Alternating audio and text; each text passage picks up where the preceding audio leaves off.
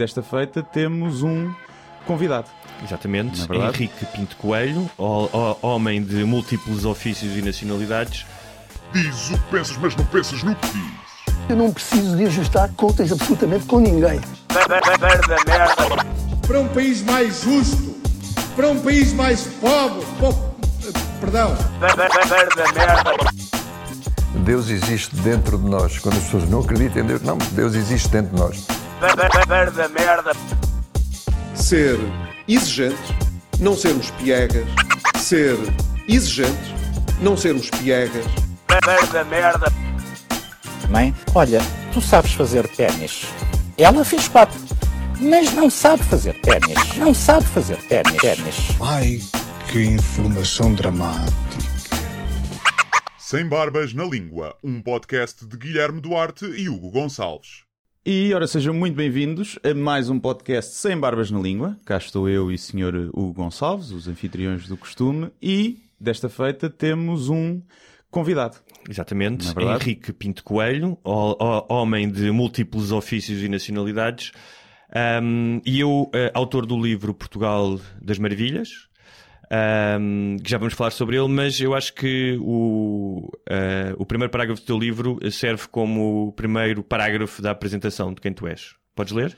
Livro este editado por Hugo Gonçalves. Isto é só, isto é só, é só Ah, tu cunhas. bem, É, tinha- pois, tu Ou seja, eu sou o vosso Júlio Isidro Tu mamas literário. comissão ainda? Ainda mamas comissão? Não, não, Não? nada. não. Então, lê lá. Então diz assim: A minha infância são invernos em Madrid e verões em Portugal. Autocarros de manhã cedo em ruas com nomes franquistas, tardes ensolaradas na Avenida 25 de Abril. Um relógio termómetro a piscar temperaturas negativas, nuvens de escapes e aquecimentos centrais no bairro de Salamanca, em Madrid, carneirinhos na Praia do Guincho, cones no Santino. Madrid eram nove meses, uma gestação, Portugal um trimestre, uma estação. Isto para dizer que, tendo tu um pai espanhol e uma mãe portuguesa e tendo crescido em Madrid, ahm, Portugal para ti era só um- uma, hum, ah, era uma espécie de, de portal para outro sítio, para outro tempo, não era? Era a melhor parte do ano, eh, o sol e as praias e as coisas boas da vida. Vinhas, vinhas no verão? Vinhas de férias? Sim, passava os meses de verão, depois eh, progressivamente comecei a passar férias também de Natal e de Páscoa e, e pouco a pouco fui caindo na, na rede, na malha de Portugal e aqui estou, agora há 10 anos. Ahm, ainda na infância, queres eh, lembrar eh, uma história que vem no livro do Jorge Laraz, que quando tu dizias, eh, queres contar essa história? Por Pode causa ser. Da, Eh, da- da forma como, desta, da relação Portugal-Espanha ou como um país via o outro.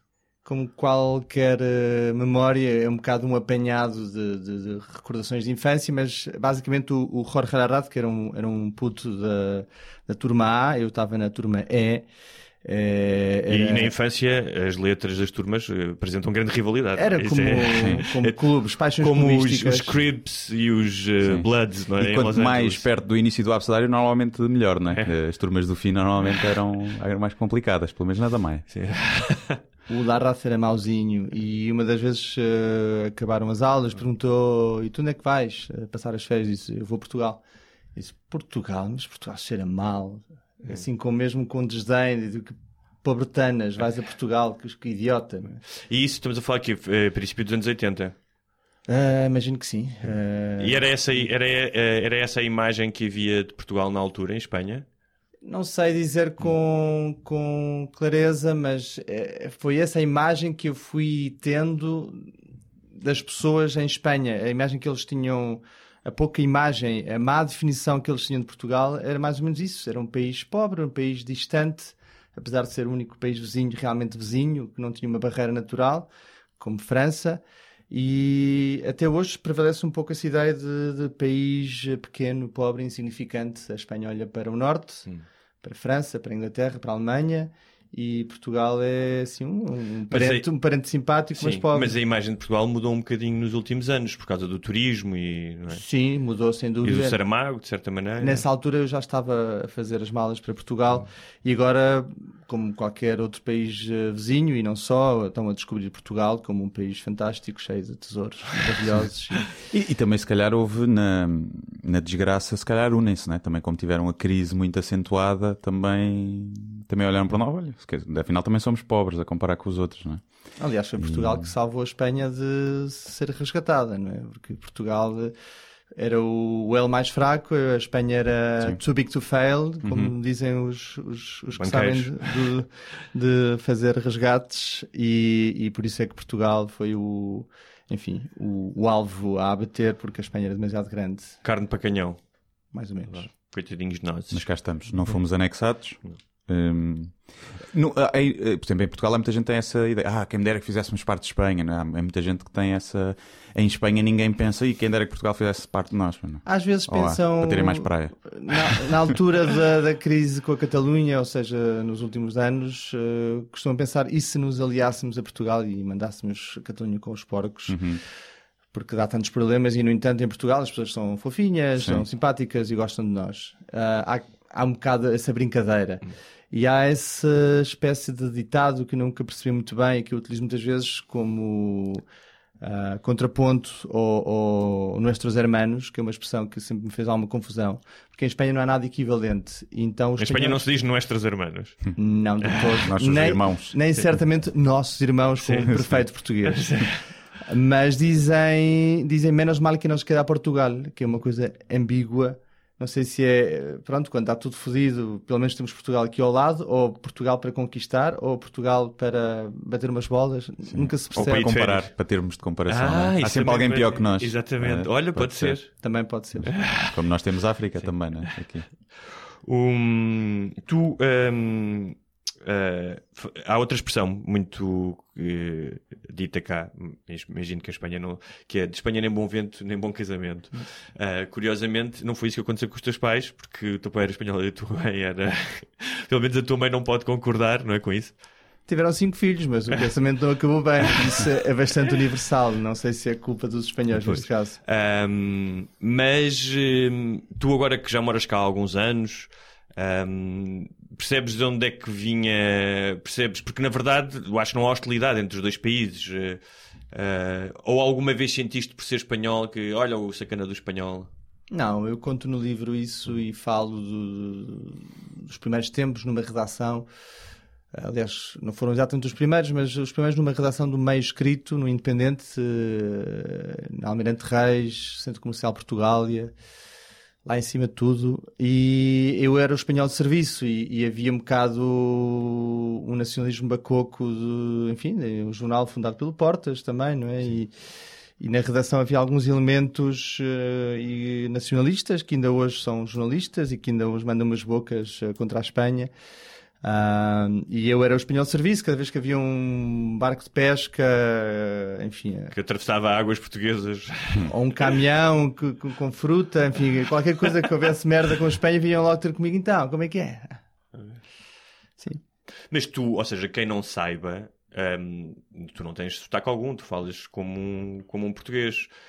Hum, hum, ou seja, eles sabiam que tu eras espanhol porque em algum momento terias dito que eras espanhol, é? mas eh, as pessoas não fazem a mínima ideia que tu cresceste em Espanha, se não disseres. Não, a maior parte das pessoas não sabem e não descobrem.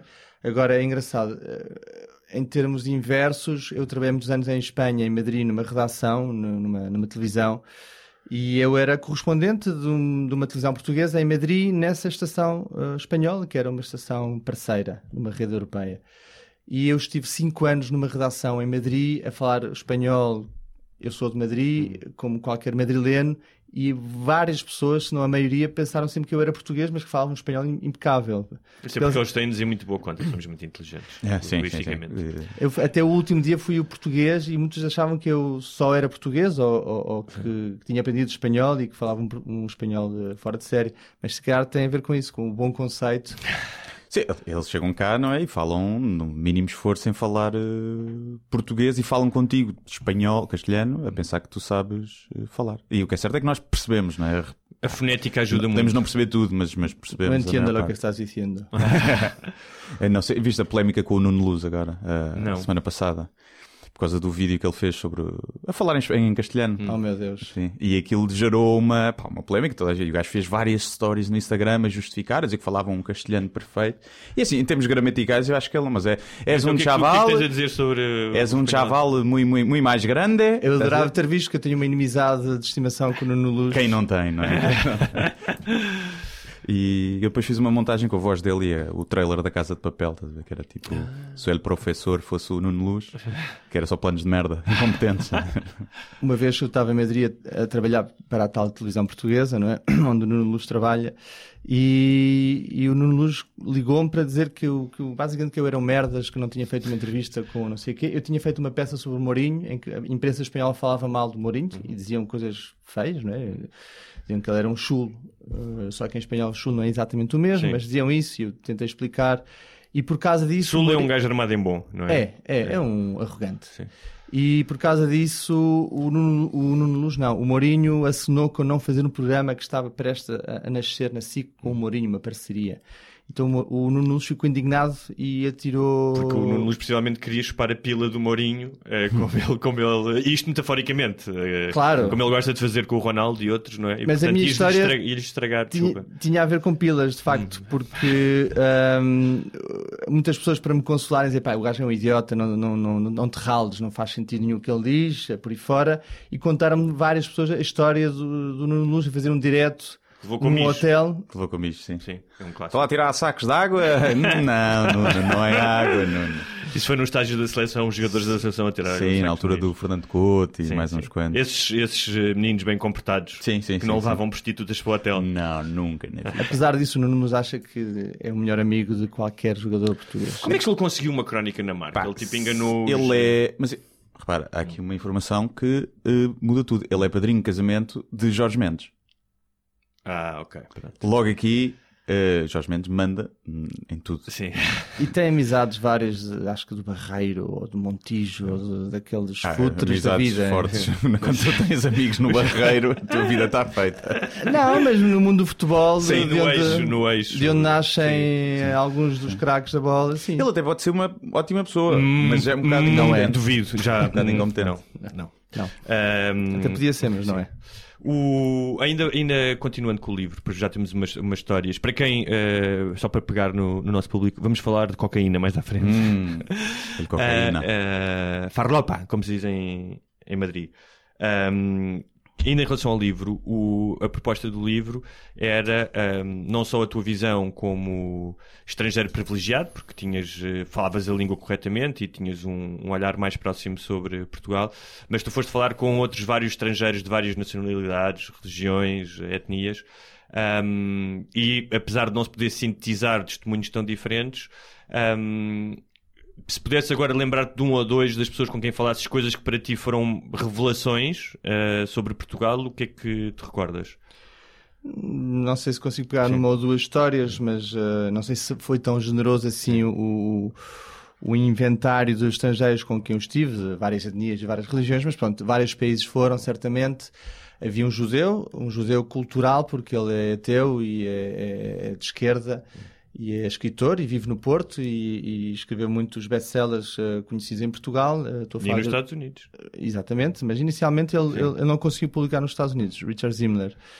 Um, o Richard disse várias coisas muito interessantes e uma das coisas que, que, que eu às vezes utilizo é esta questão de haver tantos jardins secretos e tantas ah, vedações à volta das casas, tantos muros altos.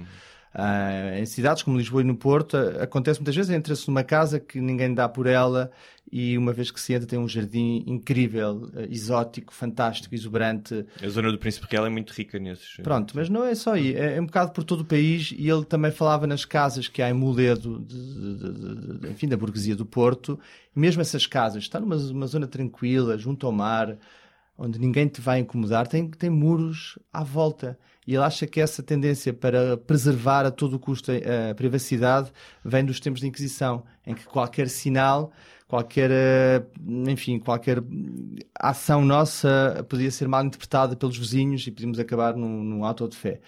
E fala em particular de um, de um famoso caso em que há registros disso, escritos, eh, do Tribunal de Inquisição. Uma pessoa foi vista a varrer da esquerda para a direita em vez da direita para a esquerda, uma coisa deste género. E a, a vizinha disse: está a varrer da esquerda para a direita, é E tem o bruxaria!" diabo no corpo. Sim, Sim, parece um momento Monty Python, mas é que os Monty Python tomaram mesmo a inspiração Sim. da Inquisição. Pois. Portanto, para as pessoas que dizem que o mundo está muito mal, lembrem-se que se varressem uh, contrário ao canon, iam para a fogueira, não é? Por isso é que eu não varro, por isso é que eu não varro a casa, já, já mesmo a pensar nisso. Um, outro, outro tema um, uh, que tu abordas no livro através de uma escritora uh, norte-americana, certo? Um, Sim, uma investigadora. Uma investigadora. De é... nacionalidade britânica guianesa. Sim. Da Guiana, portanto. Sim. Sim.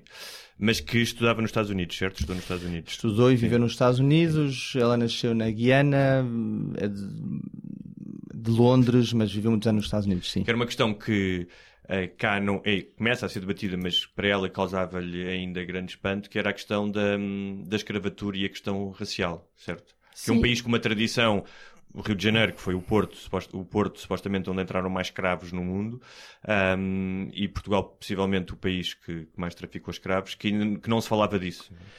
Exatamente. Ela põe o dedo na ferida, fala dos 4 milhões, ou há quem diga 5 aproximadamente, que foram transportados entre as duas margens do Atlântico e, e Portugal, em todas as listas, aparece como o primeiro traficante uh, mundial, uh, provavelmente o maior da história. Um, e apesar disso, existe toda uma lenda branca à volta dos portugueses, uh, que cristalizou no chamado lusotropicalismo e que ainda hoje prevalece na mente coletiva dos portugueses. Os portugueses foram os bons colonizadores, integraram-se miscigenaram-se, enquanto que os espanhóis são os maus. Os espanhóis são sempre os maus para os holandeses, para os ingleses, para, para os portugueses. Até na terminologia usada há essa distinção, porque em Espanha diz os conquistadores, não é? Os conquistadores. E em Portugal diz os descobridores.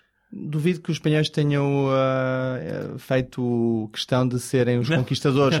é como aquela história da Armada Invencível. É. Uh, foi uma coisa dos ingleses. Uh, os espanhóis chamavam aquilo a Gran Armada. Hum a tal armada que, que foi derrotada nas Ilhas Britânicas, uh, também com a ajuda de, de, das inclemências uh, climatéricas, mas os ingleses patentearam a armada invencível como forma de, de, de, fazerem pouco dos espanhóis e provavelmente os conquistadores também, não sei, não sei de onde é que vem, de quem é a culpa, mas os portugueses são navegadores uh, simpáticos que querem descobrir novas terras, novos mundos para o mundo e os espanhóis são... E que só têm sexo com as indígenas com consentimento. Com consentimento, perguntavam sempre, só que como falavam línguas diferentes, era, eles pensavam que elas estavam a dizer que sim e afinal era não. E, mas sim, ainda, ainda há pouco tempo falámos disso, o facto de, obviamente, tens que ver à luz da, da consciência social da altura, não é? Mas que, se calhar, na, esco na escola, não sei como é que é hoje, mas eu lembro quando me ensinavam isso, nunca davam a entender que era pessoal, isto não foi fixe. Sim. Foi fixe porque era a altura e, e, era o que era, era o mundo que tínhamos, mas explicar que, à luz da consciência que temos agora, que o que foi feito foram atrocidades, não é? E isso nunca foi dito, foi dito enaltecer o próprio, o próprio hino, não é? E, e os Lusíadas Sim. e cenas que tu aprendes, é tudo a enaltecer os feitos que, se fossem agora, seriam terríveis. Não é? Mas, mas pronto, éramos bons em alguma coisa. Pá. O que não queria que nisso. fossem grandes façanhas Exatamente. e feitos sim, sim. Uh, ímpares e, e, que houvesse uma ínclita geração mesmo. Mas, claro, uh, claro que à luz do, do, nosso dia também é um erro ver as coisas à luz do, do, da nossa ética sim. e do nosso... E do nosso mundo contemporâneo, mas uh, não deixa de ser escravatura, não deixa de ser pilhagem, não deixa de ser, enfim, negócio. Sim. É, é, o que estás a dizer, mais do que tudo, o que depois é que quando se tem este discurso, é, é, como em tudo hoje, se radicaliza por um dos extremos. Ou seja, o facto de se falar das atrocidades e, e, e se debater isso, até porque tem consequências ainda hoje na, nas, nas, relações raciais e na colonização e na descolonização, um, isso não quer dizer que tu vais apagar toda a história e que não possas dizer sim, houve tipos que ah, foram incríveis, abaixo, é? foram incríveis e que Até fizeram as tais façanhas que um, pá, que, que, são. Não, é? não, não, tens que. Uma coisa não, não anula a outra. Claro que não. Olha, tu foste durante hum, vários anos correspondente para, em Espanha para uh, televisões e órgãos de comunicação um portugueses. Já neste momento estás em Portugal, também fazes isso, ou tens feito. E tens um, entre outros interesses, um, tens um trabalho, uh, para já eu acho um nome muito cool, que é Fixer. Pois, explica lá às pessoas, Sim. inclusivamente a mim, uh, o que é que é isso é. Fixer vem do mundo do crime. Uh, aparece um fixer em Pulp Fiction, que é o Mr. Wolf, o Harvey Keitel, e nesse caso consiste uh, o trabalho de fixer em, em, resolver qualquer merda que seja necessário resolver. Pagar provas e os corpos. E Nem menos. Uh, no mundo jornalístico. Em... Oh, afinal não, ias, não, ah, é, não, é, não é no mundo do crime que atuas, que pena. Hum, não. Sim, no mundo jornalístico. No sim. mundo jornalístico, e ainda muitas pessoas me perguntam o que é ser fixer ou o que é um fixer para que é que serve, o que é que faz, uh, é o que os ingleses dizem a journalistic aid. Portanto, um produtor Sim. evoluído, um jornalista para jornalistas, uh, um, enfim, um homem para tudo, um homem Sim, orquestra, seja, quando há uma produção Sim. jornalística, uma reportagem. Sim, acho que vai pôr o cadáver ao lado de Judite Souza para ficar composta a reportagem. Né? vêm sobretudo de, das zonas de conflito, do, dos correspondentes sim, sim. de guerra que precisam de um guia, precisam de alguém que os leve a, a, zonas de difícil acesso, que tenha, enfim, eh, conhecimentos privilegiados para uh, proteger o jornalista no, no, no desempenho o, do seu o Iraque trabalho. e o Afeganistão eram tinham muitos fixas, não é? Muitos deles até depois foram tirados desses países e, e foi-lhes concedidos, concedidos vistos. Um, há um filme muito conhecido, pá, não me lembro o nome, mas dos anos 80 com o Gene Hackman, um, sobre guerra, um, um, jornalista de guerra, é baseado numa história real um, e que é a história também de um asiático que era o fixer dele e que depois o, não sei se foi o Washington Post ou o New York Times que o também levou. Portanto, tu és um fixer, mas do primeiro mundo, digamos assim. Sim, se Portugal estiver no primeiro mundo, sou um fixer do primeiro mundo. Portanto, Faço ajud... muitos trabalhos Sim. com televisões estrangeiras, às vezes com jornalistas. Também, não é?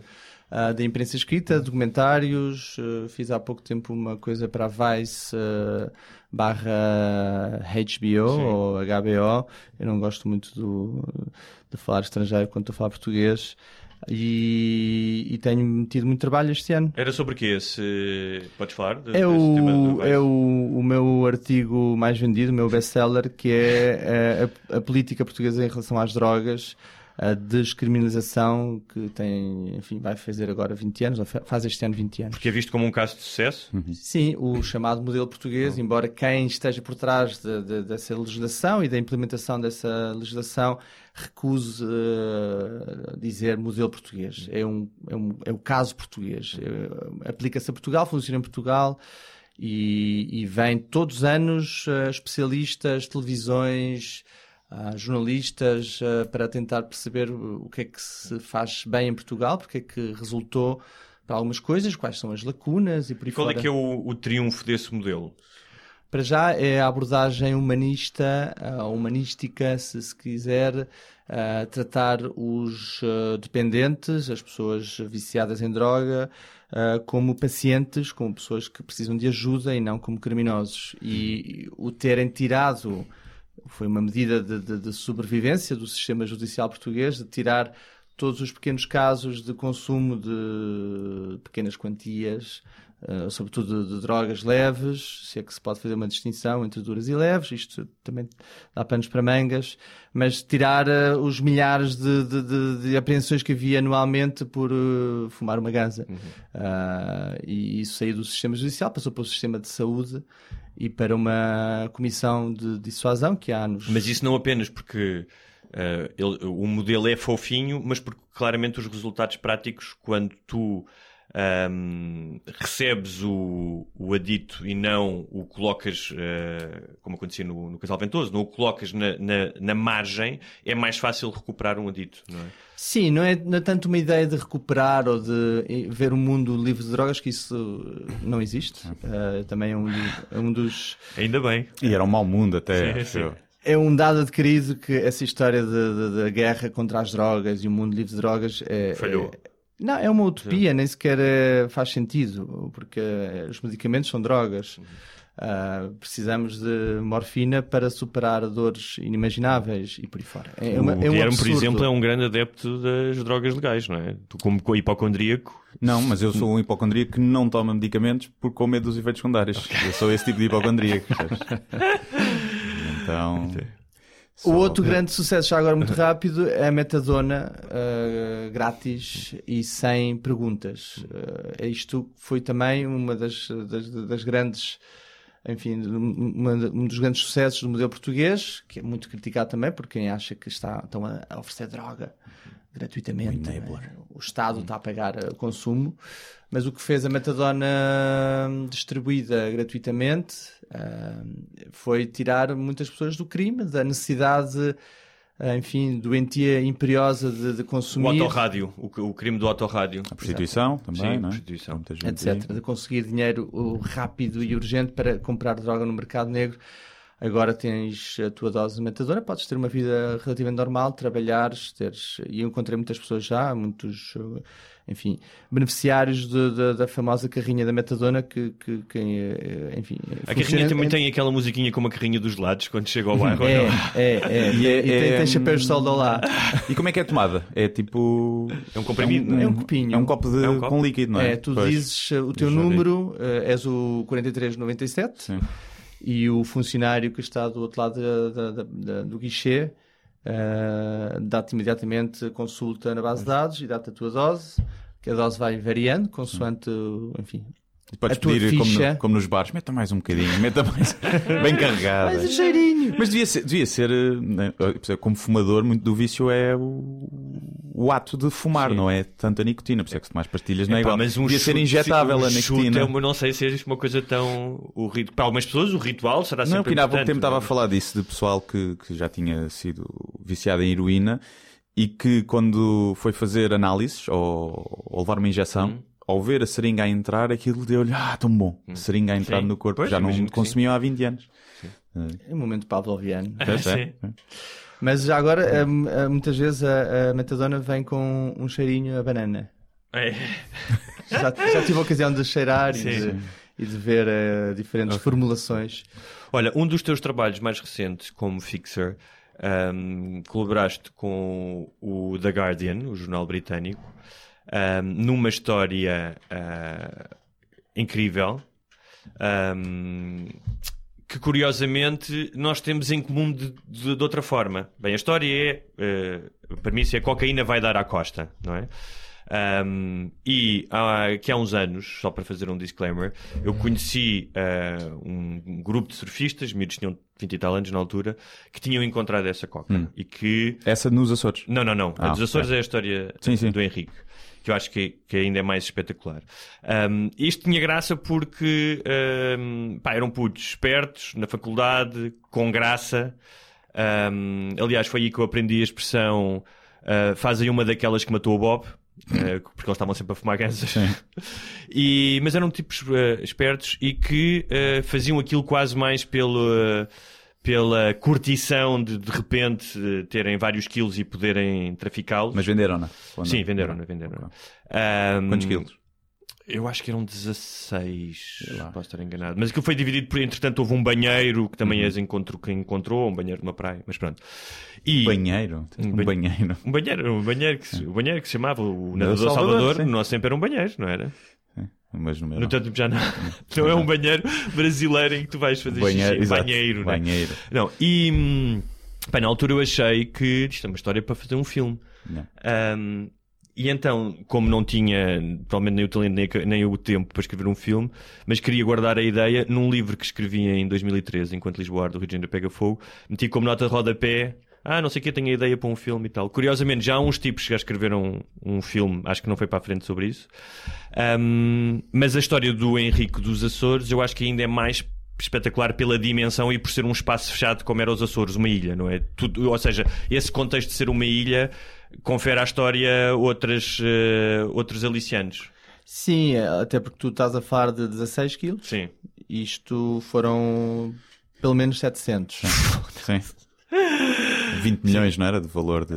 Sim, eh, de- não, mais. Eh, eu estive a, a passar os olhos hoje pelo texto que o Matthew Bremner, o jornalista freelancer, mas que faz trabalhos para o Guardian, entre outros meios, eh, o jornalista que me contratou, e o valor ele estima em várias dezenas de milhões de euros. Provavelmente eu fiz umas contas, eh, 100 milhões pelo menos, em valor de mercado. Pois que era muito pura, não é? Ou seja, se fosse. Tudo foi testado em laboratório e nunca foi inferior a 80% de pureza. Normalmente a que está na rua, segundo um juiz com quem falamos eh, em São Miguel, ah, raramente passa dos 10%. Portanto, isto era sem cortar, era cocaína pura.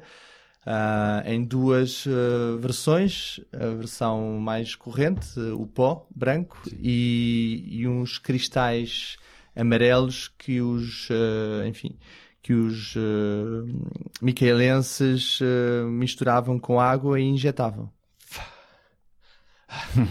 Então, mas de onde é que aparece essa droga? A história é, epá, é- é- é- também dava certamente um filme e parece um clichê de, de filmes da máfia, porque o, o traficante que foi detido, que depois fugiu, foi novamente detido e, enfim, depois cumpriu pena ah, de prisão e depois esteve em Espanha também preso, ah, chama-se Antonino Quinci e recebeu a ajuda de um sobrinho dele chamado Vito. e eram sicilianos. Então eh, o Antonino comprou um barco nas Ilhas Canárias, foi o, o chefe da organização que estava a enviar três eh, iates eh, para a Espanha com, com droga vinda da Venezuela. Ahm, o Mário, o Júlia e o Lorena Os nomes dos barcos. os nomes dos barcos. Ele comprou Mário para que o Antonino Quinci fosse à Venezuela carregar bem o, o iate e fazer a travessia, provavelmente não, não sozinho, acompanhado, mas quem estava com ele desapareceu. O Antonino foi dar à costa de São Miguel, costa norte, com o leme subaquático partido, então ele não conseguia navegar, estava às voltas. E antes de, de atracar no porto de Rabo de Peixe, que era o mais próximo à zona onde ele, eh, enfim, conseguiu eh, parar, eh, antes disso ele escondeu a droga em grutas das falésias de costa norte de São Miguel, na zona chamada do Pilar da Bretanha, e, e alguma da droga, alguns dos sacos que vinham em tijolos de aproximadamente um quilo, ah, debaixo d'água, amarrados com correntes ah, ao fundo do mar, enfim, uns esquemas manhosíssimos. O que tu fazes para que o teu chefe não te mate Sim, quando tu lhe ligares a dizeres: Olha, perdi a tua droga. Perdi mei- meia tonelada.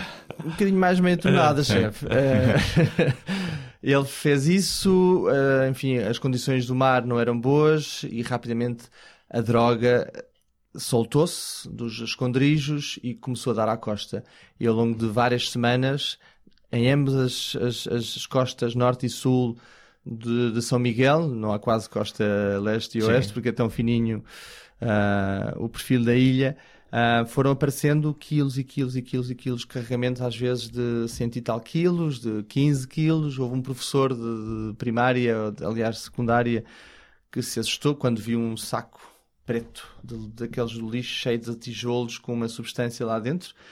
E, e- e teve medo porque, porque alguém podia estar a ver o que ele estava a fazer, eh, alguém podia ter impedido que ele fizesse a ligação à polícia, ou mesmo a polícia podia ter suspeitado que ele era eh, de alguma forma responsável.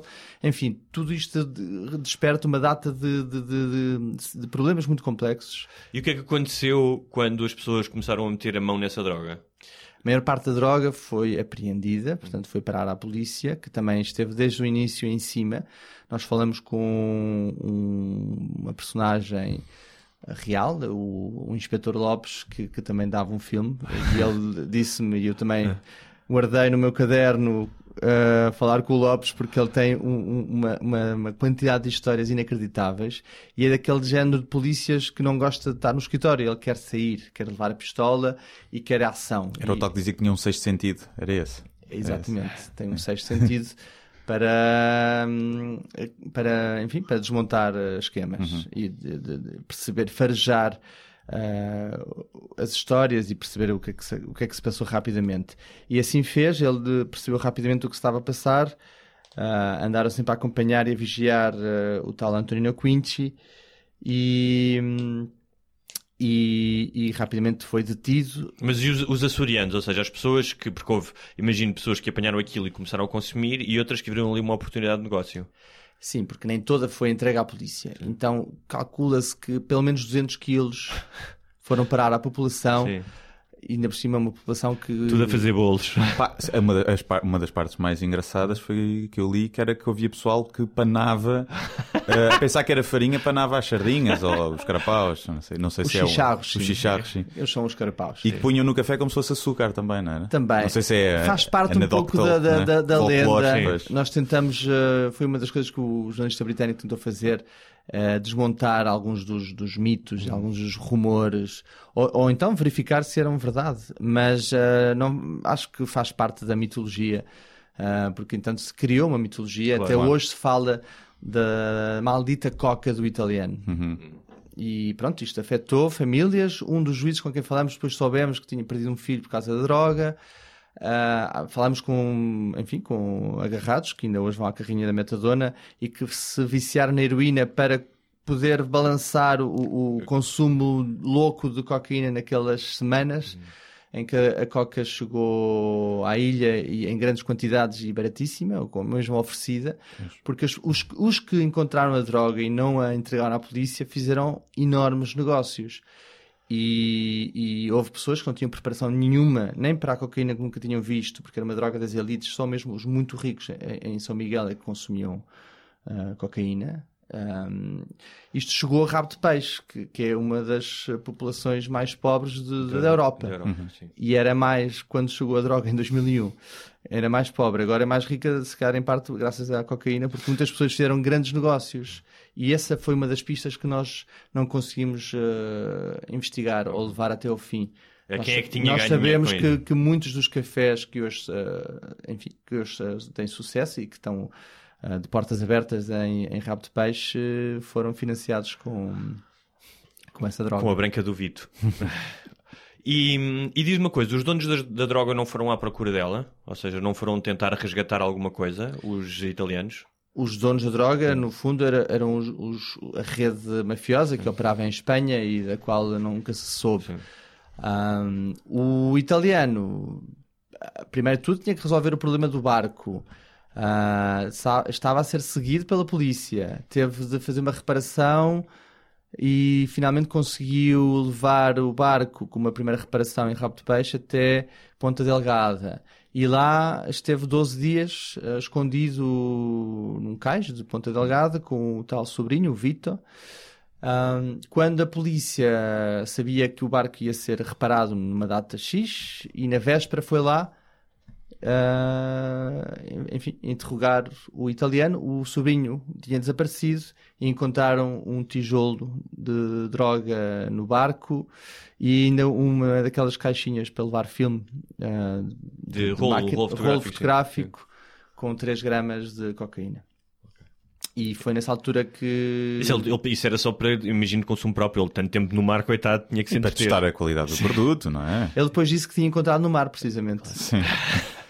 Ele, também, ele também tinha sido agraciado com um Esperto, tijolo esperto. de cocaína. E ele fugiu da cadeia depois de ser preso a primeira vez? Ele, ele começou a fazer contactos eh, com Espanha e começou a vender os chamados mapas do tesouro aos outros eh, presos e assim conseguiu rapidamente quem o fosse tirar da cadeia. Ele embrulhou os pulsos em eh, lençóis de, enfim, do estabelecimento prisional, subiu a vedação, cortou os braços e, os, eh, e as pernas em vários pontos por causa do arame farpado, mas conseguiu saltar. Houve um fu- funcionário da prisão que deu um tiro de alerta, eh, de aviso, e não conseguiu depois, eh, disse que tinha medo de ferir alguém. O tal funcionário da prisão deixou-o fugir, basicamente, ele saltou o muro e havia alguém numa mota à espera dele e teve desaparecido durante três semanas, sensivelmente, depois apareceu na casa de um tipo chamado Rui Couto, também traficante, tinha... Mas é que fugires numa ilha tramado. Tu sais e depois onde é que vais, não é? Foi o que o Inspetor Sim. Lopes disse, isto já é uma prisão, onde é que eles vão? Alcatraz, Alcatraz ali. E tu- esse, esse guarda que não lhe disparou também, se calhar, estava. recebeu um também tem um bocadinho café- do mapa do tesouro. Não Não, tem é? um café? tem um cafezinho ali bem Não montado. era só cafés, farmácias, Pois. muitos negócios naquela zona, com ligações, enfim, muito suspeitas.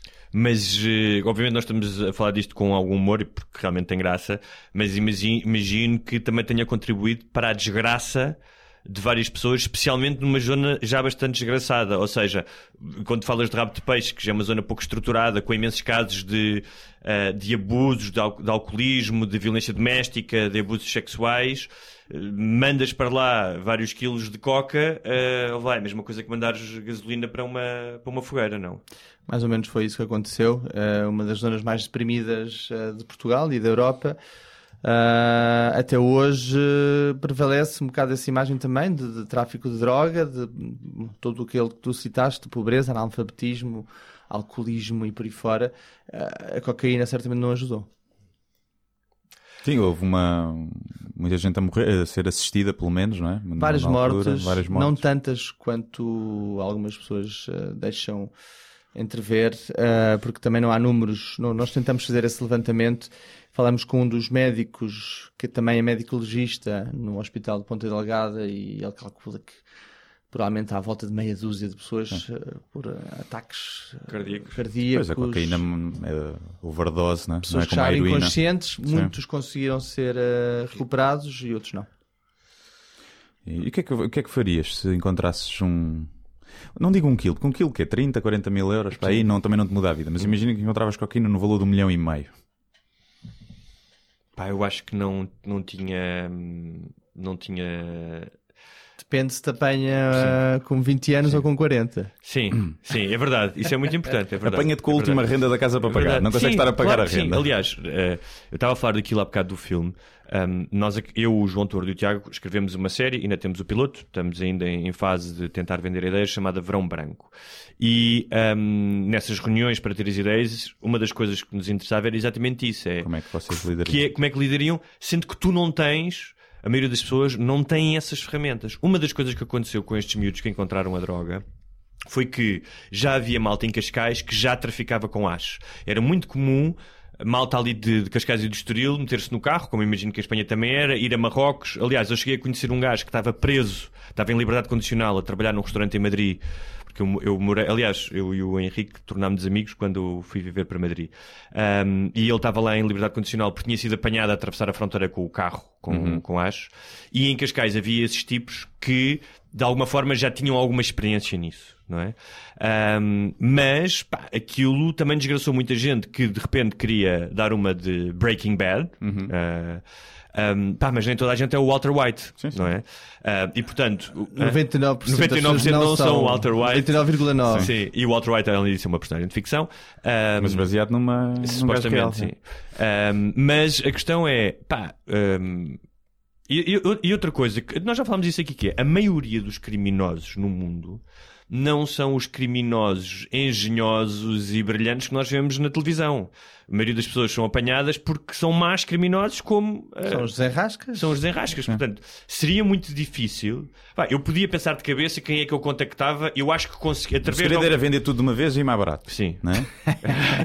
claro, tudo de uma vez claro. e mais barato. Mas, pá, isso implica um risco que eu não sei se a esta altura do campeonato mas, eu estava. Mas tínhamos de ficar com ela para aí um ano antes em casa sem lhe mexer. Por exemplo. Um amigo meu que diz isso, às vezes falamos, é, fica lá a droga. Se alguém, se alguém me viesse bater e soubesse que eu tinha, dizia: Sim senhor, estou a guardar para si há um ano, não quis estragar o seu negócio e não dei às autoridades. E que ele depois ainda me dava uma gorjetazinha. É o que ele diz. Houve quem conseguisse fazer isso, mas isto rapidamente, como em qualquer situação da vida, os, os tubarões entraram em cena e ficaram e negociaram e traficaram uh, a maior parte dessa droga houve um, um, pescador local que nunca foi apanhado uhum. e, e calcula-se que distribuiu enfim, uh, muitos milhares de euros e que enriqueceu muito sem nunca dar nas vistas. Havia, no entanto, pessoas que trabalhavam com ele que eram uns, uh, enfim, uh, uns enrascas e há várias histórias de um tal uh, Jaqui que, que tinha, enfim, o carro como nos filmes, no Airbag, aquele filme espanhol em que há uma explosão do airbag que está cheio de cocaína, ele tinha todos os estofos do, do, do carro com pó branco, cobertos de pó branco. Outro tipo, o Joaninha, isto foi-nos contado pelo Inspetor Ou seja, Lopes. Quando ele foi apanhado, tinha os. Pá, ele circulava sim, sim. Pela, pela, pela, pela, costa norte de, de, de, de, São Miguel. Com o carro manchado de cocaína. Com o carro cheio de pó branco. Ok.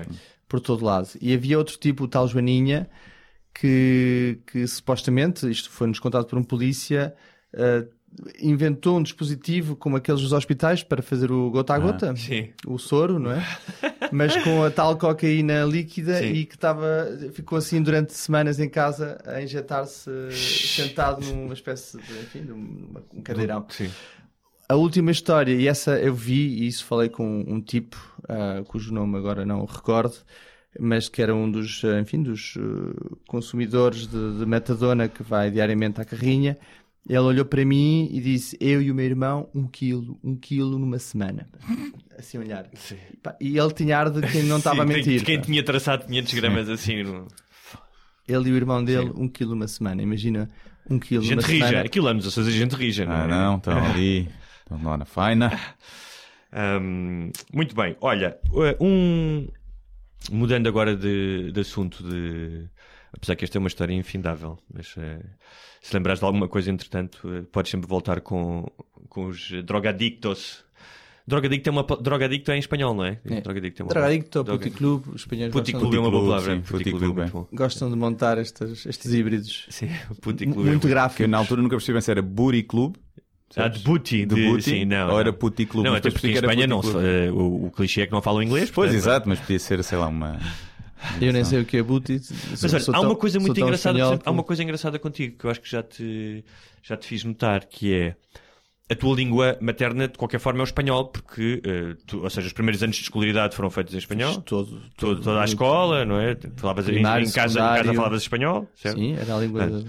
No entanto, quando tu falas inglês, falas com sotaque português e não sotaque espanhol, que é uma vantagem para ti, obviamente. E isso é muito engraçado porque como é que o teu cérebro, o teu cérebro diz, epá, pst, isto, sotaque espanhol não, vai lá para o Não, sotaque português. eu acho que é porque tenho os fonemas eh, da língua portuguesa Ah, que são muito mais, Mais mais, variados, não é? mais complexos e, e ajuda-me a falar outras línguas, não é, Sim. só, não é só inglês. Hum, facilita, de facto, foi uma benção das muitas que, que- que tive por ser, Raem, Raem. Hollywood. por ser Hollywood. português, ao contrário do que o Jorge Larraz pensa, é, é, é ótimo É ter ótimo. eh, uma costela portuguesa e ajuda, e ajuda, tem-me Aliás, ajudado muito. Tiver, tens a sorte que poucos tiveram que con- celebraste ser campeão da Europa por duas seleções. Só é? falta ser duas vezes campeão do mundo por Espanha e Portugal. Sim, agora só mas falta ser- Mas quando joga uma contra a outra, quando é que pendes mais? Eu, nos últimos anos, como a Espanha já tinha ganho tudo e estava de barriga cheia, eu estava sempre com Portugal, mas os meus amigos mesmo assim desprezavam, mas diziam, não precisamos das tuas migalhas. Olhavam para mim com desdém e sem acreditarem que eu de facto estivesse a, a torcer por Portugal. Mas eu lembro de ter trabalhado como fixer para a Al Jazeera na altura em que Portugal ganhou o, Euro e eu, por causa disso, não consegui ver o, o golo em direto, o golo do Éder, mas tanto eu como o jornalista inglês demos um pulo de emoção e de alegria porque estivemos a cobrir os últimos jogos de Portugal e ficamos eh, tão felizes ou mais do que qualquer português. Ele, ele- o inglês, Ele, possivelmente, porque- mais pela derrota da França. Exato, porque toda a gente também odeia a França, no quase no geral, não é? Olha, falando de nacionalidades, um, um dos temas que tu tens estado ativo nas redes sociais ah, e até já- já desenvolveste em algumas polémicas com outros jornalistas, especialmente portugueses, é o tema da Catalunha. Ahm, eu lembro-me que ah, acho que foi das primeiras vezes que fui à tua casa lá em Madrid.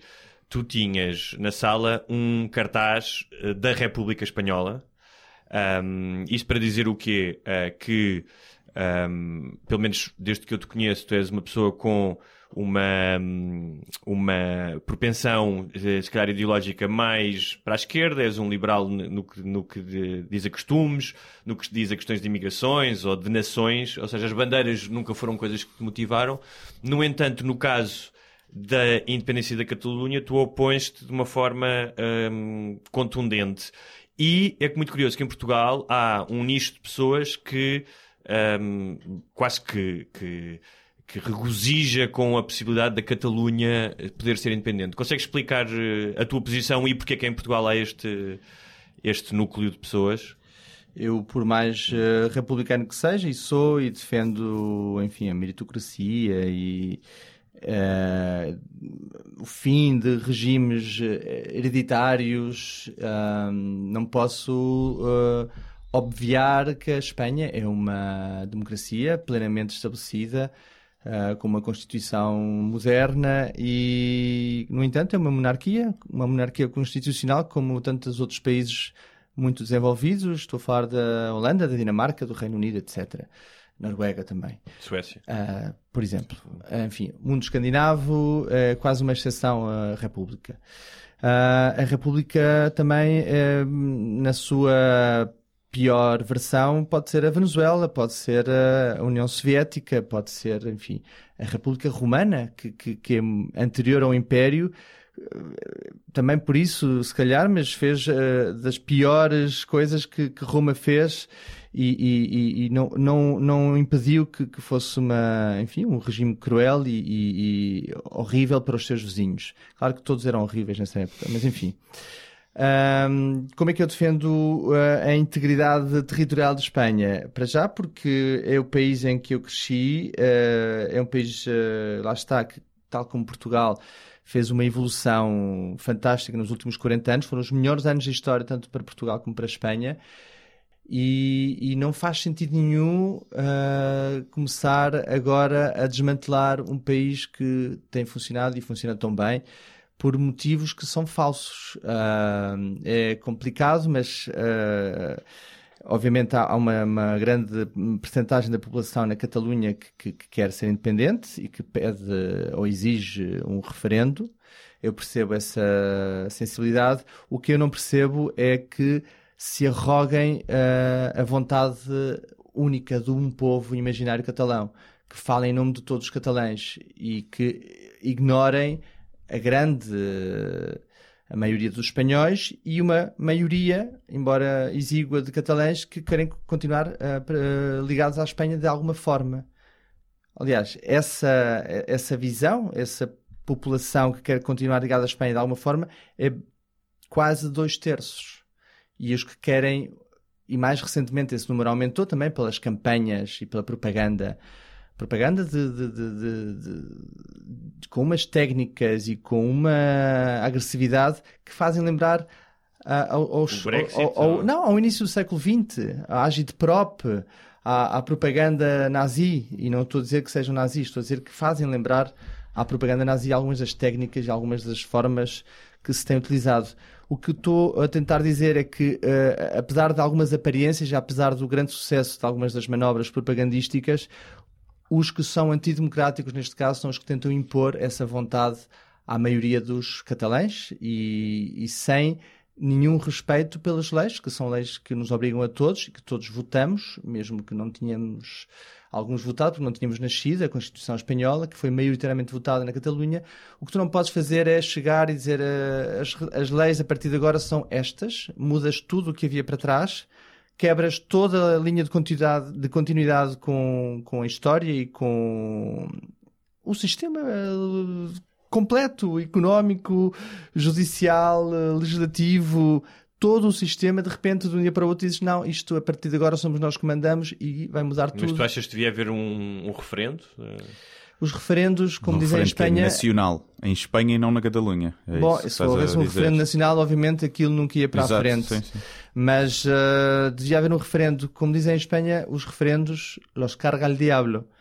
Os referendos são um perigo enorme. E não é à toa que a Alemanha, uh, quando fez os últimos dois referen referendos e foram ganhos por um tipo chamado Adolf Hitler, deixou de fazer referendos, curiosamente. Portanto, a Catalunha o que é está a tentar fazer é contra o espírito da União Europeia. Esse é um ponto assente e é por isso que não tem tido o apoio da União Europeia nem de nenhum Estado individual, tem tido apoio de alguns grupúsculos e de alguns partidos nacionalistas também da União Europeia ou de países da União Europeia, como os Flamengos uh, na Bélgica, que têm apoiado, e, enfim, vários outros uh, partidos, mas quase sempre ultranacionalistas. Mas um dos argumentos utilizados pelos catalães, um, por alguns catalães, por alguns catalães, é um, a opressão cultural, ou seja, ainda vão buscar é aos tempos. Pura claro, e mas simples tanga. Eu sei, eu estou a dizer isto porque eu estive em Barcelona várias vezes e na Catalunha, tu tiveste mais vezes certamente, mas a minha experiência não é, pelo menos em democracia nos últimos 20 anos, de que alguém fosse. Um, prejudicado por ser catalão ou que não pudesse falar catalão, antes pelo contrário. Antes pelo Mas, contrário. mas ainda existe, isso é uma narrativa que vem do franquismo, porque realmente o Franco eh, abafou um bocadinho as autonomias. Claro, Hoje em dia franquismo- não, esse argumento não faz sentido. Não, o, o que está a acontecer é o oposto. O- o- aquelas pessoas que se queixam de que houve, de facto, atentados contra a língua e atentados contra as pessoas e mortes indiscriminadas e, e todo tipo de, enfim, de tropelias durante o franquismo. E é verdade, e, e foi uma ditadura, ah, enfim, asquerosa e horrível e cruel. Agora há pessoas que querem reviver isso e, e as mesmas que denunciam crimes no franquismo, crimes no franquismo, agora estão a fazer o mesmo ou coisas muito semelhantes. Ah, o pêndulo agora está do lado deles e eles agora querem fazer o mesmo, silenciar ah, minorias ou maiorias e negar direitos democráticos a pessoas que não pensam como eles. Uma das coisas que hum, pá, eu senti, senti quando vivi fora eh, e aqui acho que é possível é que tu podes ser mais do que uma coisa. E eu conheci alguns catalães que se sentem-se muito catalães, falam catalão se calhar 80% do dia ou 90% do dia, mas não deixam de ser espanhóis também. Não sei, não tem, se calhar não, não são espanhóis como é um, um sevilhano, são espanhóis de outra maneira, mas não deixam de ser espanhóis. Claro. Hum, ou seja, num caso em que, eu- que há a opressão de uma cultura sobre outra, eu entendo que haja uma uma necessidade de um insurgimento. Mas tu podes ser as duas coisas porque abdicar disso. Certamente Até as, te torna mais rico, Sim. não é? Enquanto pessoa. Como no Algarve, somam. sabes falar inglês e português, não é? No Algarve. E alguns algarvio. E Algarve. Não, é claro que podem somar e podem se sobrepor e complementar, eh, mas isso é uma visão cosmopolita, uma visão não nacionalista das coisas. Nem toda a gente tem isto e também há uma questão, obviamente, que por trás é uma guerra pelo poder, pelas instituições, pelo domínio do dinheiro público e dos meios públicos, das televisões, etc. Pois era isso que eu ia perguntar. Não é mais, é mais uma questão de, de dinheiro, não é? De, porque a Catalunha sobreviveria sozinha, provavelmente, e, e bem, não é? Ou seja, ela recebe mais, dá mais do que o que recebe, provavelmente. Provavelmente seria uma, questão mais de económica. Lá está o um- gajo que ganha mais não quer pagar tantos impostos. Lá não é? está um outro problema de difícil eh, resposta ou, depois, solução. exato. Eles dão mais do que recebem. Havia aqui umas contas, e- e isto foi muito debatido, obviamente, em Espanha, em que eventualmente davam mais 3% daquilo que depois recebiam em fundos, mas estamos a falar de umas ajudas eh, concretas, de uns orçamentos anuais. Ah, e estamos a falar da redistribuição da renda, Claro, dos rendimentos, não é? É que- que em, em todo o lado, onde há uma distribuição de renda, que é uma ideia altamente progressista, os mais ricos contribuem para que os menos ricos eh, vivam um pouco melhor e tenham acesso à educação, à É higiene, assim à que segurança. funciona a União Europeia Exatamente. Sim, Os sim. fundos de coesão, os países do Sul, Portugal, Espanha, etc., têm recebido mais daquilo que têm dado, mas todos recebem, porque também é bom para a Alemanha e para a França terem mais depois, mercados. claro, Já que está podem por trás do, do Brexit, BMWs, não é? Por trás do Brexit também estava essa premissa que, pelos vistos, até era falsa, não é? As Claro. contas que eles apresentavam. Mas pronto, existe exatamente o Brexit, que também é um, é um bom ponto de comparação, e no entanto a União Europeia tem quê? Tem 60 anos.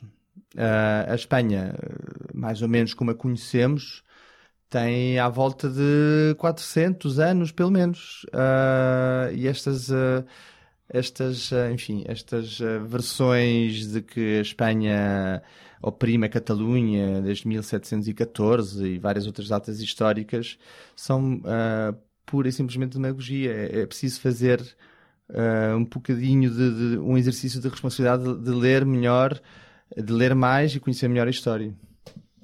E por falar em Barcelona, eu vou estar lá dia 20 de julho para o meu espetáculo. Apareçam no Tinta Roja. Bilhetes à venda na Ticketline nos locais habituais. Na Ticketline, só, Agora, depois desta entrevista, vais ser boicotado pelos catalães. Vais ter lá os gajos à porta. Vou ter lá, sim. Alguns catalães. Alguns catalães. Uma vez disseram-me no, no táxi em Barcelona, o gajo estava a falar, disse português, e ele estava a dizer: Ah, não, não fala aqui do, do Cristiano Ronaldo, nem do Figo, nem diga que é português. E, e depois eu falei sem problema nenhum, não é? Sim. Nunca, ninguém, ninguém disse. Claro. Mas o gajo disse aquilo de uma maneira como se me fossem bater na rua. E eu, é lá, tu queres ver. Mas não. Não, ainda por cima, o nacionalismo mais bacoco também não, não está nas grandes cidades, está nas pequenas aldeias, onde... Em gerações mais antigas, não é? Provavelmente. Sim, sim, não. Também há uns jovens Sim, há uma nova exaltados. vaga Tal como o. Brexit foi votado mais, eh, foi os, a favor da SIDA mais fora dos grandes centros urbanos. Certamente. Mas olha, outro dos Que são os teus. que não sofrem tanto com a. Com a globalização? eh, sim, com a multiculturalidade, não é? São os que Sim, estão está ali mais isolados. Sim. Olha, um dos teus eh, múltiplos ofícios, e o mais recente, é o trabalho com gente muito rica. Ah, com milionários ah, ah, que estão de, de passagem pela Península Ibérica. Queres contar como é que isso funciona? Bom, gente muito rica, eh, estamos a falar de gente rica, nem sempre milionários e certamente nem sempre billionaires, Ok. porque eh, no nosso mundo seriam mil milionários, porque ninguém tem bilhões no nosso canto do mundo. Mas sim, tive um bilionário. Aliás, tu também estiveste com ele, Hugo. Também podes Não, falar mas, dessa. Claro, eu já falei disso aqui, dessa experiência, mas tu já o fizeste com mais frequência, já tiveste com mais pessoas. Eu estou a fazê-lo Sim. com alguma frequência. Estamos em época alta, Mas maio, antes, maio que as pessoas, junho. antes que as pessoas pensem que se trata de eh, favores sexuais a troco de dinheiro, Exato, não é escorting, não é escorting. escorting. Mas eles pedem, já aconteceu. O escorting ainda não aconteceu. E drogas, a cocaína, aquela, aquele quilo de cocaína, de certo. Quando tu contas Não. essa história, eles, onde é que isso está? Trazem no jato privado também, não é? Não, embora isso já me tenha acontecido em algum outro trabalho, ah, tenham-me pedido para, para ajudar a encontrar certas substâncias.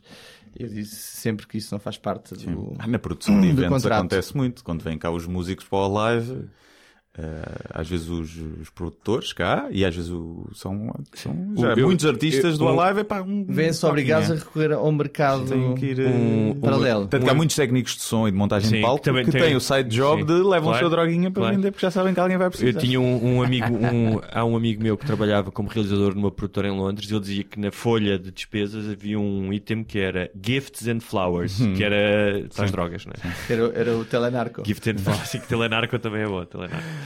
Sim, esse- isto são passeios. eh, eu sou considerado não um guia turístico, Hum. porque não o sou, de facto, mas um anfitrião e o tour que tem mais eh, saída, o que é mais popular entre estes clientes, é o chamado tour de petiscos.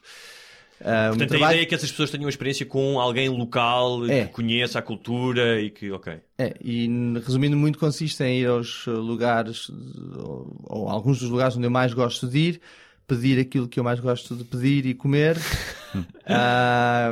E falar sobre a, cultura, sobre, sobre a cidade, Sim, sobre... sobre... ti, sobre o que fazes e sobre a tua mulher e o que, o que for surgindo numa conversa normal. Uhum. São pessoas que têm dinheiro para pagarem umas férias organizadas ao pormenor Uhum.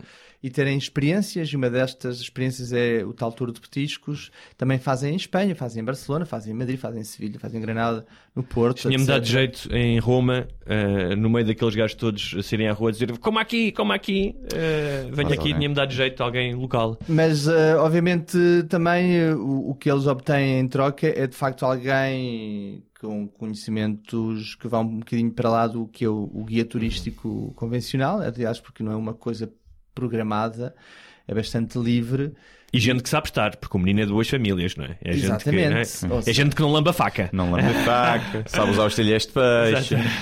E sabe o que, que eles podem gostar e, e o que pode ser uma surpresa, porque também tem um bocado isso, de experiência, não é? tem que ser uma coisa fora do comum. Mas apanha- apanhaste ge- geralmente pessoas fixes ou já apanhaste algum tipo assim. Quase ter- sempre é? muito fixe, quase sempre muito boa onda, muito viajadas, muito cultas, muito simpáticas e que deixam ótimas gorjetas.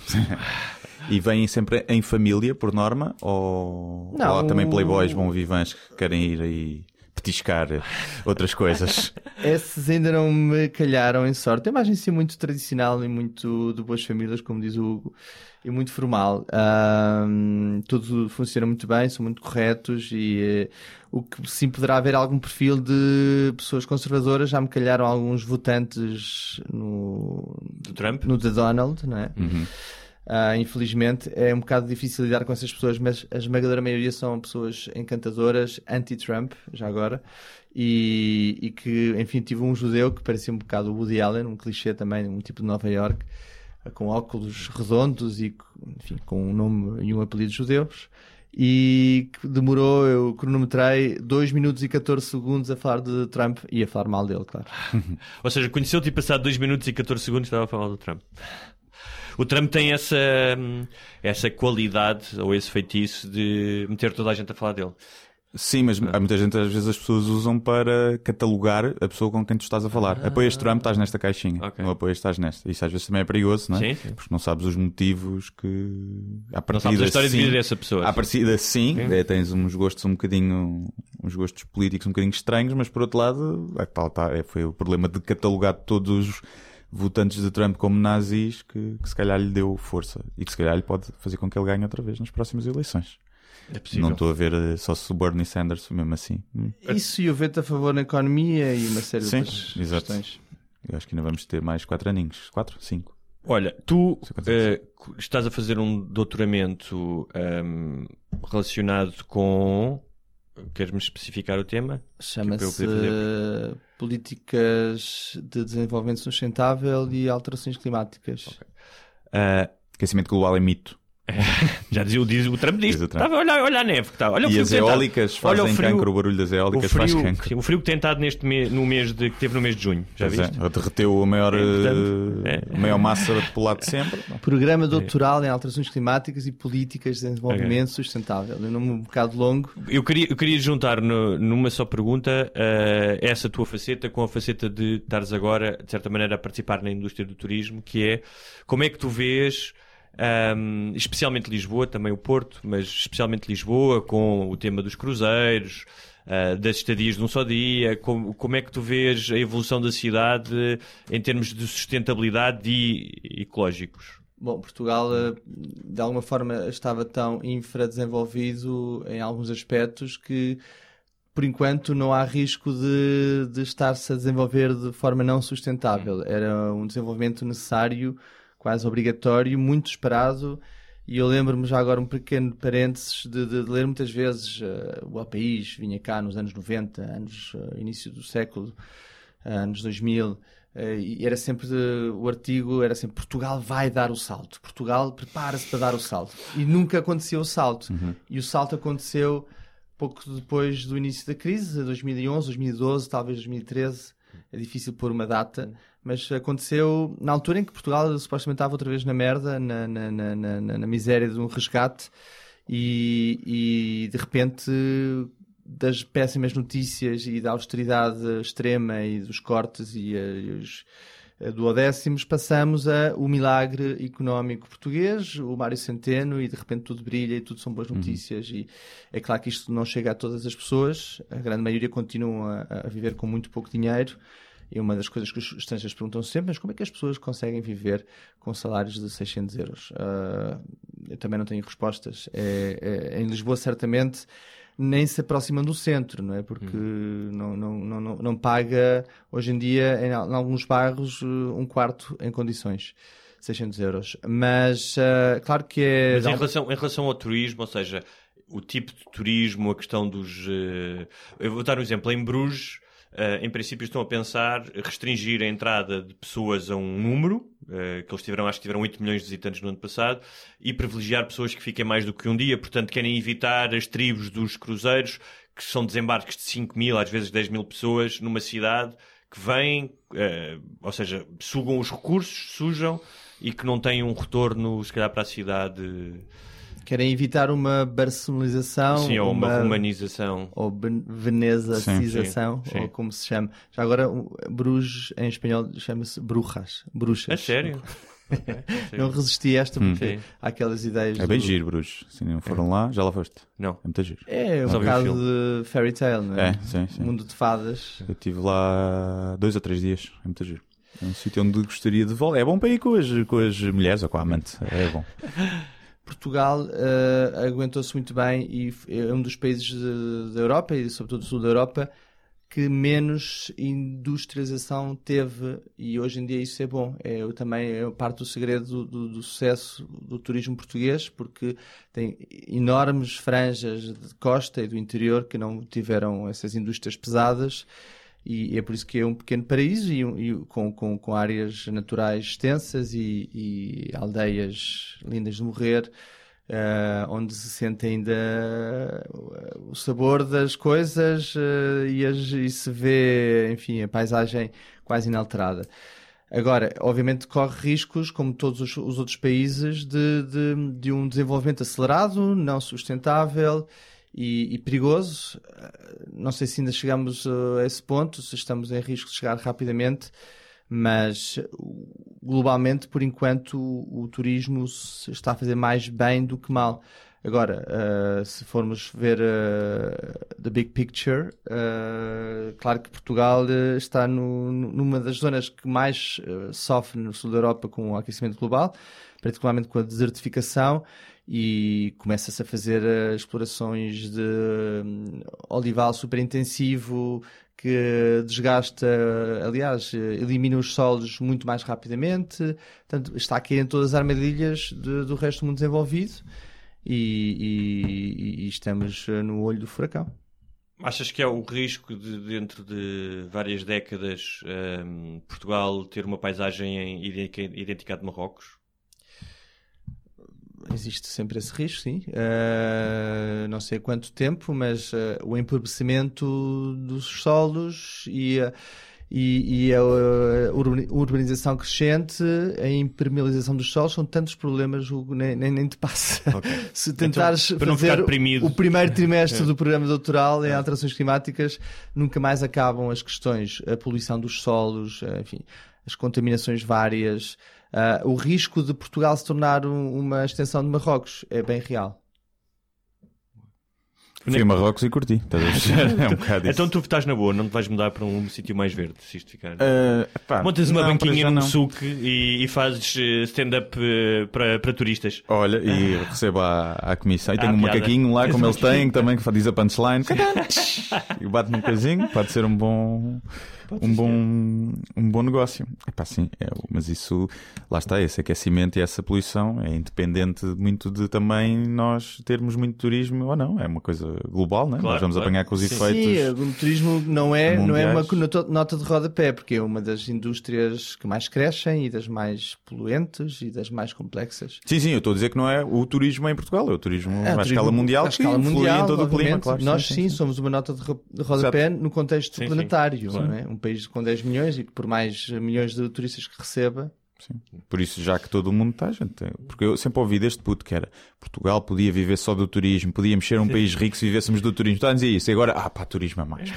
Ah, turismo a mais. Mas os senhores que têm negócios à pala do turismo, os Não, e eu acho e que, fizeram mais uma dinheiro. vez, há um ponto de equilíbrio. Agora, que claro é- que há um ponto de equilíbrio. Eu, não- eu acho que, por exemplo, em relação especialmente a Lisboa, a cidade nunca teve tão interessante e tão bonita e tão pá, cosmopolita. Sim, mas, ou e seja, o Porto também. tem- também Agora como, lá, como gente a mais, hoje, mas era São O que João, eu acho mas- que isso não implica que tu não, não possas ter o cuidado de não ficares deslumbrado porque agora há dinheiro e porque de repente há mais um top, estás mais. Ah, Lisboa está no top do New York Times, Lisboa está no não sei o que, é o destino, que isso de repente hum, justifique a ganância que é, já que há progresso, então vamos todos agora aqui mamar a toda a hora sem pensar em consequências. há algo mais humano do que isso. Algo mais humano do que isso, é só isso. Eu não sou contra o turismo, mas acho que é preciso pensar. Também não aceito as pessoas que me dizem, começas a, dizer, a fazer qualquer reparo. É, tu não és contra o turismo, eu sou a favor. Mas Ah, faz o reparo, claro, mas sim, olha, sim, se calhar um tipo de turismo, é pá, tu és contra o turismo, tu preferias quê? Preferias quando isto estava tudo devoluto.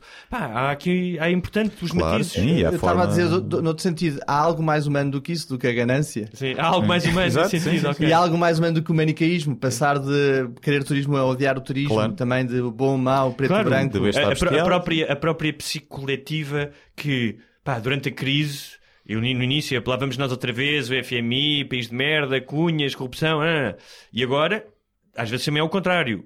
O que eu não acho que seja mau, que é campeões da Europa, o Salvador Sobral ganhou, o, somos o maior destino eh, turístico do mundo, não é? Eh, Andamos entre estes dois polos, que também é, como dizes, uma das coisas mais humanas. Sim, sim. É, é tal cena de queixares o ano todo e votares nos mesmos, não é? E de 40 anos de democracia são sempre os, eh, os mesmos partidos. Henrique, eh, tens alguma eh, algo que queiras promover aqui? Ah, tipo, nem que seja sei lá, um, um móvel para vender que tenhas lá em segunda mão? A nossa base de ouvintes é muitos são milionários, portanto, Sim. se quiseres promover os teus serviços de. Não, posso falar bem. O da- teu livro ainda está à venda, suponho, ainda se pode, pode ser encomendado pelo menos na UC, que eu ainda hoje vi lá. É? Portanto, Portugal Mas- das Maravilhas, não é? Mas onde é que eles vão buscar? Há uns sótãos. Não sei. Portugal das Maravilhas, Henrique Pinto Em Coelho, quem mão. estiver Em interessado. segunda mão. Ah, em segunda Vamos mão também deve haver. pessoas. Não, estou sempre com ideias para livros e para enfim, outros projetos e agora vou-me candidatar a, a, eventualmente um daqueles livrinhos da, da Fundação Francisco Bento dos Ah, Santos, que, que são tão populares entre os jornalistas é. ou ex-jornalistas ou, enfim, pessoas que escrevem e que, e que enfim, é difícil fazer... ah, Não ficção em Portugal é muito difícil de fazer. não, não ficção é, é um, é um problema em Portugal, de facto. Uh, mas, uh, enfim, tenho uma ideia muito engraçada que eu acho que é engraçada e que pode funcionar bem, que é, é contar a história das, uh, dos dois, uh, das duas bebidas fortificadas mais antigas do mundo, que são o vinho do Porto e o vinho da Madeira. Eu tenho feito muita pesquisa e tenho levado os meus turistas ricos a um museu incrível que há na Garrafeira Nacional, na Rua dos Douradores, se não estou em erro, onde tem algumas das garrafas mais incríveis eh, do mundo mundial e arredores, como um Petrus que custa 32 mil euros, uma garrafa de vinho tinto. É, é certo que é um bocadinho maior do que as normais, mas eh, custa 32 mil euros. E depois tem vinhos da Madeira do século XVIII. Ah, Já estão azedos, pá. Já estão azedos. não, porque o vinho da, da Madeira fermenta, fazia-se naturalmente, porque atravessava as Caraíbas e ia para os Estados Unidos, quase sempre, e daí ter sido desenvolvido, enfim, toda uma indústria ahm, e ter-se, ahm, enfim, ter-se criado este vinho que fermentava naturalmente por causa do calor das Caraíbas e que uma vez que fermenta não oxida e portanto não estraga, portanto pode ser consumido hoje uma garrafa de 1730. Um, e já agora, eh, um dos pormenores que me fez eh, pensar nesta ideia foi saber que a Declaração de Independência nos Estados Unidos, os Founding Fathers eh, fizeram-na com vinho da Madeira. Exatamente, verdade. Ah, as histórias do vinho do Porto são intermináveis ah, e por isso eu quero fazer este livro sobre o vinho da Madeira e o vinho do Porto. Vai ser o livro o número um. Os portugueses número um a fazer vinhos. Os que é- maiores, Os maiores. Os maiores a fazer vinho. Mas uma coisa que se diz muito e que é mentira é que a região de vinho do Porto é a mais antiga região vitivinícola do mundo, não é? Eu tive a fazer uma Ok. rápida pesquisa. Qual é? É a terceira mais antiga. A mais antiga do mundo é Chianti, na- em Itália, Ok. de 1716. A segunda é a região do Tokaj, na Hungria. O Tokaj é essa bebida incrível, ah, cuja hum, qualidade depende do número de putanhós que tem. Putanhós? Putanhós. É os quilates da, da bebida. É? Não sei, Putanhós, é muito baixo porque podemos despedir-nos com esta palavra com putanhós. E é isto. É Está isto. feito. O meu livro continua à venda, Filho da Mãe, da Companhia das Continua, não vendeste todos ainda? Eh, não. não. vendeste todos? Não. Mas tu acabaste de lançar, eh, como é que nós vendeste tudo ainda? Não, não, não tens um primo que te os compra todos. É, o- O já, falei com, Silva. já falei com o Sócrates. O Santos Silva ele não agora isso. Ele não pode mexer no dinheiro. Não. Não pode, não pode. De 1 a Não é 10, dele, não é? Porque não é dele. De 1 a 10, quantos putanhós tem este programa?